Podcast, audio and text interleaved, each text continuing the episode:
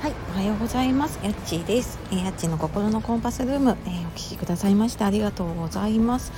えー皆様いかがお過ごしでしょうか、え今日はですね朝の習慣で得られる結果が変わるっていう話をしようかなと思います。でちょっと休みの日になるとなかなか一人で喋れないので今ちょっと外に出ている間に、え歩きながら喋っています。で、えーこれはね何かっていうとモーニングクエスチョンって聞いたことがある方もねいるかと思うんですけれどもまあその話です。で私もなんか全然ねそういうのとかを知らなかったんだけれども3年前かなあの NLP のね心理学学んだ時にこのモーニングクエスチョンっていうね質問いくつかあのあるんだけれどもそれを朝自分にやることでその思考とか意識とかが変わって、まあ、結果的にねあの得られる結果に違いというか影響が出てくるっていうことを聞いてでそれからね毎日一つだけやっている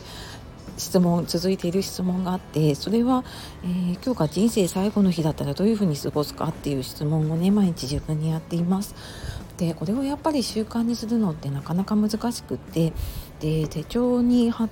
したりとか携帯の待ち受けにしたりとかもしたんだけど今やっているのはこの写真にもある通りあのこれ洗面所の鏡なんですね。で鏡に付箋で、えー書いたものを貼り付けています。でなんでこれ洗面所かっていうと朝起きてまだ子供が起きてこない時間の間に私こうあの顔洗ったりとかやってるんですね。でなんか一番こう心が落ち着いていられる状態。で、まあ、朝一番に自分が行く場所っていうことで私は洗面所に貼って行ったらなんかもうすんなりそこ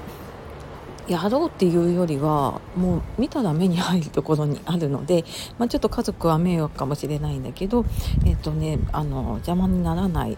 端っこかな、うん、あの上の方の端っこに私は貼っています。でそうするともう自然に入ってきてで質問されると人ってねあの答えを探そうとするのでもうそれもあのうまく利用をして毎朝続けています。でやっていくことでなんかあじゃあ今日これやろうかなって思っていたことがそんなに重要じゃないなと思ったりとか、えーとまあ、本当にねその5分10分で、えー自分の頭の整理ができて、うん、本当になんか自分に必要なものっていうのを1日1回でもね考える習慣って大事だなと思ってやっています。というわけで今日は、えー朝の習慣で得られる結果が変わるっていうお話をしてきました。えーまた聞いたらねいいねとかコメントレターいただけると嬉しいです。私も皆さんの配信に後で遊びに行きます。ではまた、えお会いしましょう。さようならまたね